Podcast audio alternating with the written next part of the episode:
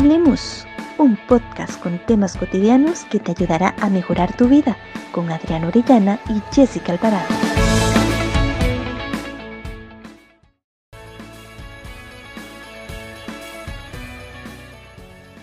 Hola, hola, bienvenidos a Hablemos. Adriana Orellana te da la bienvenida a este nuevo podcast. Es un gusto que nos acompañes una semana más y que seas parte de esta familia Hablemos. Como siempre me acompaña Jessica Alvarado. Hola Jessica, ¿cómo has estado?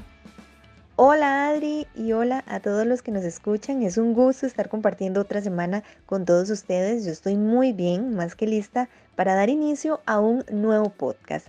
Antes de empezar, recordarles que nos pueden escuchar a través de Anchor y las diversas plataformas como Spotify, Apple Podcast y Google Podcast. Por supuesto, no olviden de compartirlo con sus amigos. Esta semana seguiremos con el tema de autocuidado, pero enfocado en las áreas emocional y cognitiva o pensamiento. Estas dos áreas están muy unidas porque una puede influir en la otra sin que esta palabra de influir se perciba como algo negativo. Solamente se está diciendo que tendrá un efecto o un impacto en esa otra área. Cuando hablamos entonces de autocuidado emocional, nos referimos a aquellas habilidades o acciones que debemos aprender o desarrollar a nivel psicológico. De igual manera con nuestro autocuidado cognitivo, que se podría dividir en varias instancias. Sin embargo, solo nos enfocaremos en el pensamiento. Estas áreas son muy importantes porque nos llevan a tener una calidad de vida y son importantes para las otras instancias que nos conforman. A veces se nos olvida este punto, que la salud mental es algo integral y que va unido a esta parte eh, cognitiva, esta parte emocional. A veces la salud mental no es tan valorada y no reconocemos su importancia.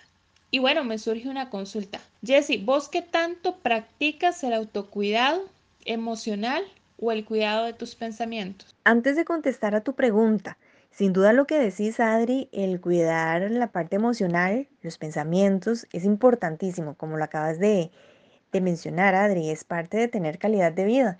Y es que cuando nos preocupamos o nos ocupamos por cuidar la parte emocional y cognitiva, nos vamos a dar cuenta de cuánto eso beneficia en la salud sobre todo cuando no conocemos las herramientas que hay que utilizar para hacerle frente a las adversidades, a esos momentos que se nos complica o sale de control por el simple hecho de que no salió como queríamos. Y respecto a lo que me preguntabas sobre si practico el autocuidado emocional o el cuidado de mis pensamientos, sí.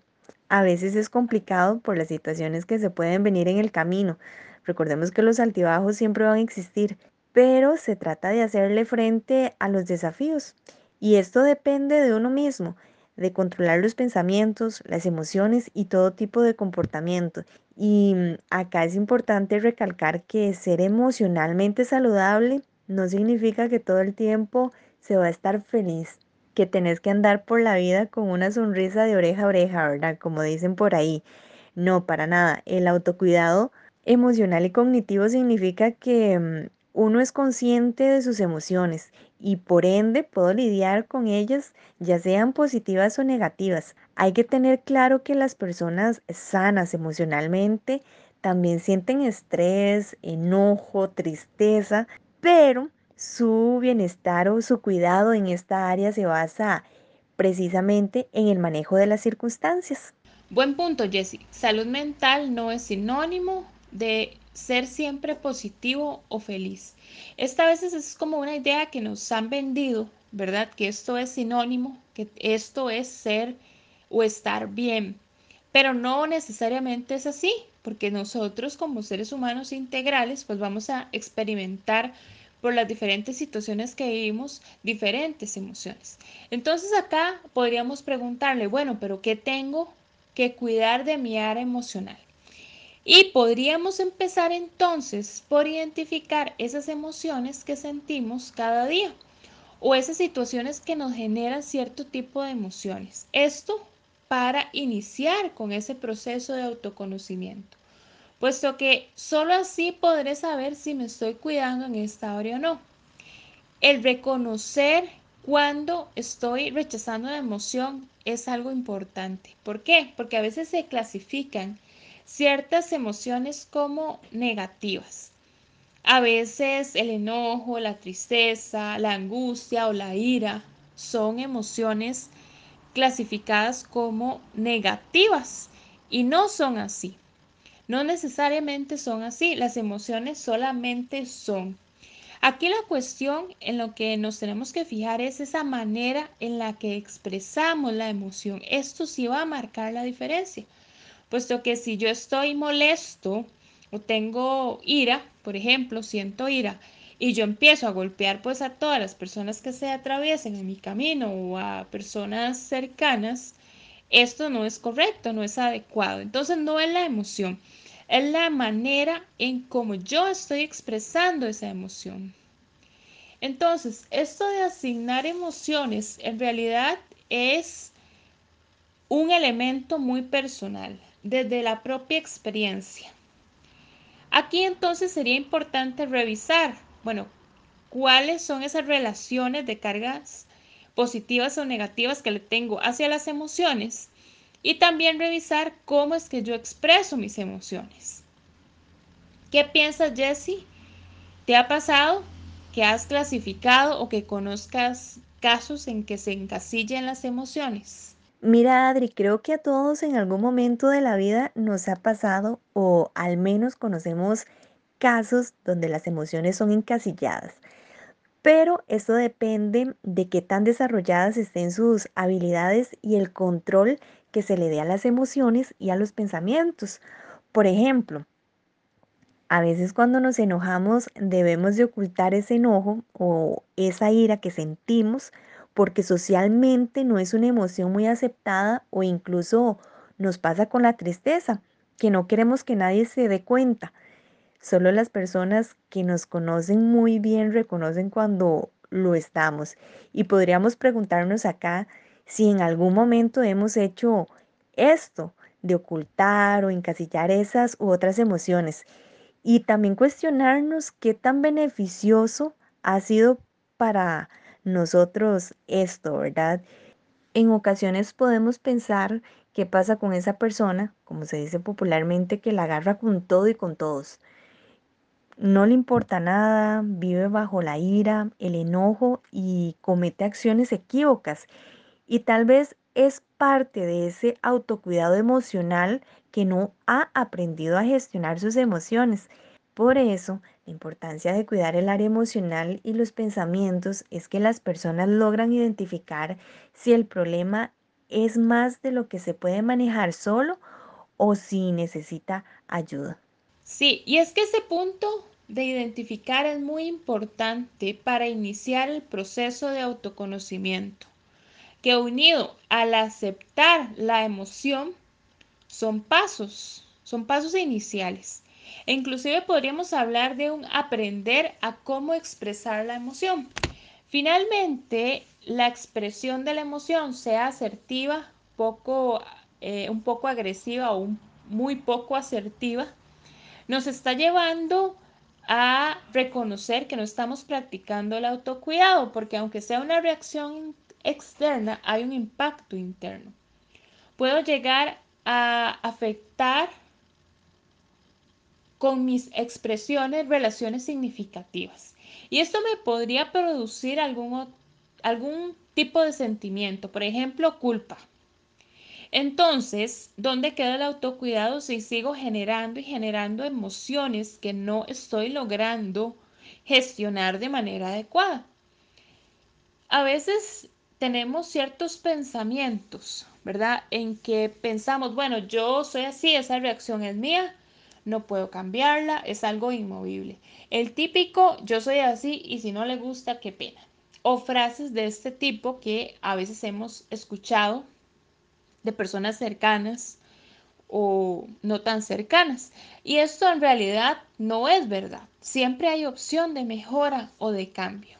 Así es, frases muy comunes en la sociedad que suelen venir más que todo de personas adultas. Por lo general ahí es donde tendemos a escucharlas. de personas que tienen la perspectiva de que es imposible cambiar o mejorar el carácter o la forma de pensar, incluso hasta por seguir tradiciones, ¿verdad? Y esto se crea precisamente por las expectativas que tenemos. Sin embargo, Adri, y amigos que nos escuchan, hay que tener claro que todos tenemos la capacidad para ser moldeados, para cambiar ciertos aspectos que claramente nos lleven a ser mejores personas y nos haga sentir bien, porque ese es el objetivo, que si vamos a cambiar algo sea para bien. Y es que hay acciones o pensamientos que nosotros mismos somos conscientes de que no son los correctos. Y según lo que hemos estudiado todos estos días, ¿verdad? Todas estas semanas, el autocuidado implica que estemos pendientes de esas emociones, en no cerrarnos y decir no puedo cambiar, causa que estemos obstaculizando esas mejoras significativas en nuestra vida. Otro punto de autocuidado en esta área es que a veces tenemos etapas donde estamos más estables o más fuertes emocionalmente. Entonces en estas etapas posiblemente nos cuidemos un poco más eh, nosotros a nivel emocional. Sin embargo, a veces suceden situaciones, ¿verdad? Eh, que son difíciles para nuestras vidas, que son situaciones que nos impactan fuertemente. Es cuando decimos, se nos, se nos vinieron todas juntas, ¿verdad? Allí es donde podríamos estar más vulnerables. Allí es donde yo tengo que prestar atención y cuidarme. Ejercer ese autocuidado, poner en práctica. Entonces sería importante reconocer que estas situaciones van a pasar, que son etapas y que es normal si tengo ganas de llorar, si estoy enojado o inclusive a veces si tengo frustración. Pero acá es donde tenemos que autocuidarnos también no quedarnos en esa confusión que nos podría generar, que nos podría dejar atrapados eh, e inclusive abrumarnos con pensamientos o sentimientos. La idea de darle un lugar al sentimiento es muy importante, pero debemos recordar que es una etapa. Y a pesar de esa confusión que podríamos tener, que no nos deja ver todo eso que tenemos, que a veces nos, nubla un poco la vista, y no nos fijamos un poco en esa etapa, nos quedamos ahí, ¿verdad? Sin ver todo lo que hay alrededor. Esto nos produce también a veces desgaste emocional o de pensamiento. Hay que trascender e ir un poco más allá y reconocer que hay más, más allá, cosas eh, que tenemos que valorar y positivas dentro de nuestras vidas a pesar de esta situación que nos ha impactado fuertemente. Y esto es aquí donde podemos ejercer un poco el autocuidado. Y es que a veces cuando andamos así, con alguna emoción, esto nos impide ver bien la realidad, porque actuamos conforme nos sentimos sin medir o analizar la situación. Es por esto que también como parte del autocuidado podríamos decir que seamos cuidadosos con las decisiones o las acciones que realizamos si andamos muy emocionales. Lo que acabas de decir, Jessie, está ligado a la parte de pensamiento también. Por eso al inicio comenté que hay una relación ahí o una influencia entre uno y la otra, porque a veces tenemos ciertas emociones que podrían generar un pensamiento o viceversa. Yo podría armar toda una historia en mi cabeza por algo. A veces me siento eh, molesto y tengo pensamientos tal vez negativos. O a veces esa emoción hace que yo me genere pensamientos de ilusión, por ejemplo, ¿verdad? Entonces es aquí donde tenemos que reconocer, bueno, cuál es mi emoción y cuál es el pensamiento. Y cuál de los dos va a generar una influencia en el otro como un cambio. También hay que reconocer qué batallas pelear. ¿Y por qué digo esto? Bueno, lo digo porque realmente debo tener en cuenta a qué le dedico tiempo, a qué le dedico tanto tiempo pensando en eso. Porque a veces eso nos desgasta mucho. A veces hay pensamientos que rumiamos mucho, como se dice popularmente, ¿verdad? Y esto va a quitar mi energía. Y esto yo le tengo que prestar atención porque tengo que ejercer el autocuidado en esta parte. Entonces aquí yo me podría hacer varias preguntas. Primero, ¿esto que pienso es real? ¿Realmente implica que tenga que tener el 100% de mi atención? ¿O podría ser algo a lo cual yo le reste atención y en realidad me enfoque en algo más edificador para mí? Podría preguntarme también, ¿esto que ando en mente es algo que puedo solucionar ya? Porque a veces esos pensamientos o estas situaciones son desgastantes cuando tenemos problemas, situaciones difíciles o preocupaciones porque las andamos muy presentes, muy en mente. Entonces, dependiendo de esa respuesta, podríamos bajarle un poquito el nivel a la intensidad de pensamiento por nuestra salud mental.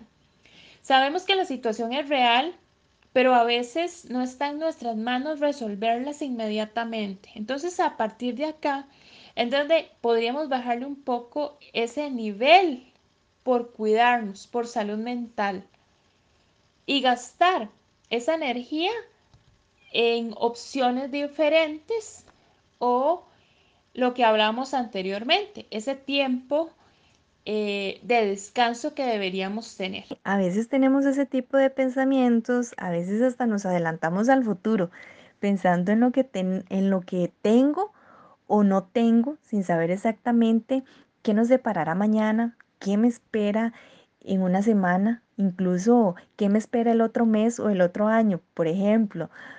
Por lo que esto nos puede generar un desgaste, sin duda un desgaste a nivel cognitivo y en este punto es importante identificar cuando me pasa o estoy incurriendo en este tipo de acciones a nivel de pensamiento para poder frenar un poco esto y cuidarme. El no adelantarse a veces es una tarea difícil para todos. A veces es un reto el no adelantarse porque damos rienda suelta a los pensamientos y esto a su vez nos podría generar ciertas emociones como lo que veníamos hablando. Entonces, esa rumiación y ese adelantarme definitivamente es un, una alerta o una luz en donde yo tengo que prestar atención de autocuidado. Entonces, si pudiéramos hacer una síntesis o inclusive un ciclo de lo que hemos visto hoy, de todas las áreas o cuidar esa área emocional o de pensamiento, podríamos identificar algunos elementos. Primero, hay que reconocer el sentimiento, ¿verdad? O identificar ese sentimiento o el, o el pensamiento. Identificar o reconocer qué es lo que me lo está provocando.